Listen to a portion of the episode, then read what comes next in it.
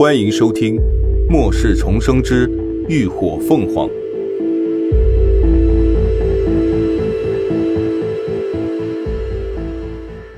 第六十集，计划。林鸾面色凝重了几分，看来末世后，这个宋成刚直接在监狱里占山为王了。监狱里最不缺的就是狠角色，就是不知道他们到底有多少人。另外，他还有个疑惑：为什么他们那么笃定我们手里有枪？他们指明要枪，可从头到尾只有秦志远路过一把手枪，他们图的肯定不是一把。秦志远眼神闪了闪，还记得九月时我拿回来的五百万吗？林鸾一愣，有些不明白他突然转换的话题。但还是点头回答道：“记得，那是我拿两挺重机枪做抵押，跟红星帮借的高利贷。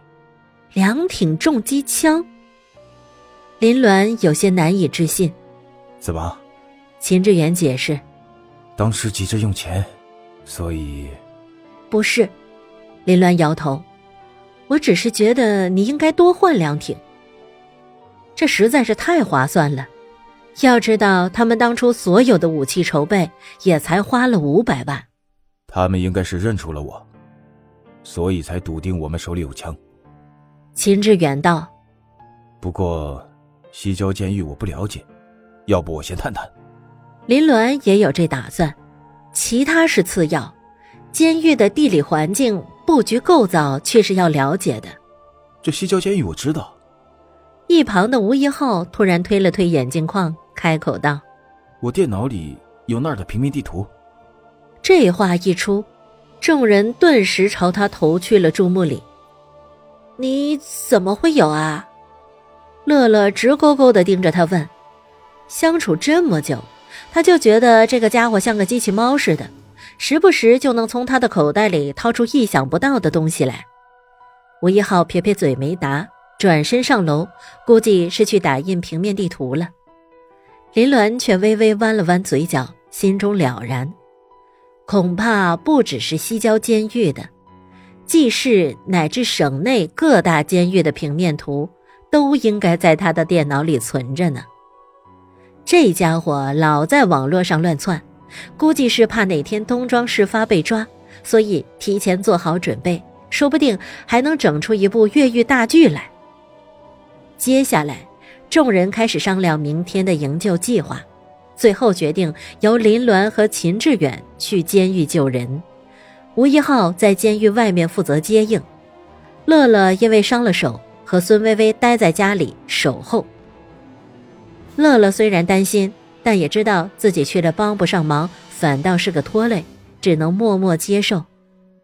云舒不在，晚上林鸾随便熬了一锅白粥，开了两包榨菜。几个人随便就把晚饭应付了。喝粥时，乐乐的眼眶又忍不住红了，说了句：“我想我妈的糖醋鱼了。”众人听得啼笑皆非。喝了口寡淡的白粥后，却又觉得他道出了自己的心声。他们的胃都已经被云姨养刁了。吃完饭。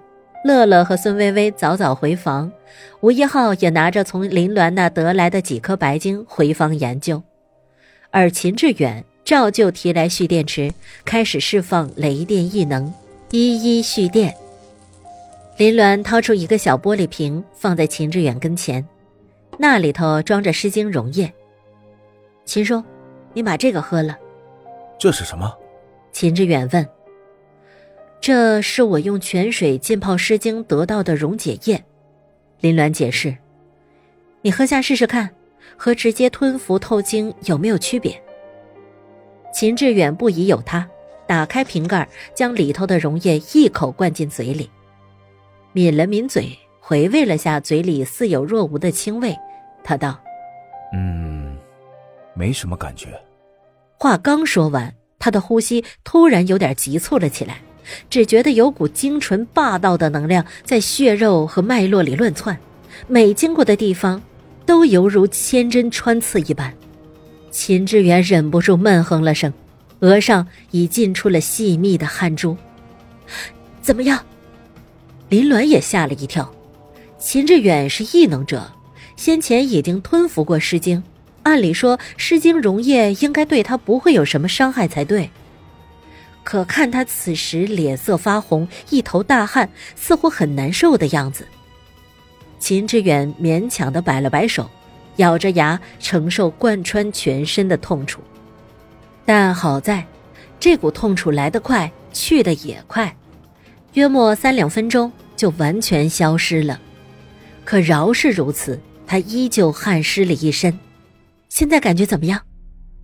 林鸾紧张的问。唉。不错，秦志远痛快的呼了口气，双手握了握拳，只觉得一股温润的能量在四肢百骸间流动，方才蓄电消耗的异能竟又重新充沛了起来。摊开手掌，一颗拳头大的雷球出现在他的手里，一道道蓝紫色的雷电萦绕着光球不停的跳跃着，十分瑰丽耀眼。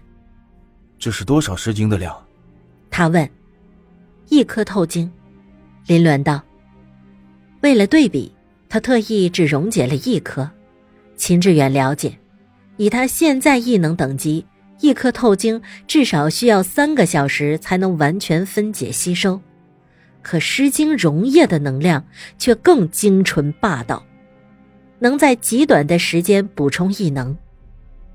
若把人体经脉比作一根水管，湿经和溶液就好比水流，那么湿经就是细水长流，溶液则是惊涛骇浪。同样是蓄满水池，但水管的承受度却完全不同，所以它吸收湿经时只觉得温和舒服，吸收溶液时却觉得痛苦难当，但最后所获得的能量。却并没有什么区别。待秦志远对比后的感受一说，林鸾就打消了让他们用诗经溶液修炼异能的打算。短时间补充异能固然好，但长期服用无疑是拔苗助长，修炼的异能反倒是没有慢慢吸收诗经来的精实。但这溶液如果运用到战斗中去，那绝对是保命的利器。秦志远显然也想到了这点，道：“这东西得保密，先别告诉别人。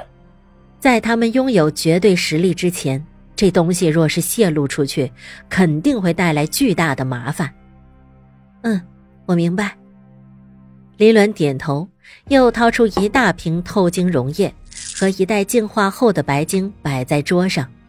秦叔，今晚不论你用什么方式，必须让你的异能。提升到一阶，一阶异能虽然不强，但关键时刻劈死几个丧尸或者是人还是可以的。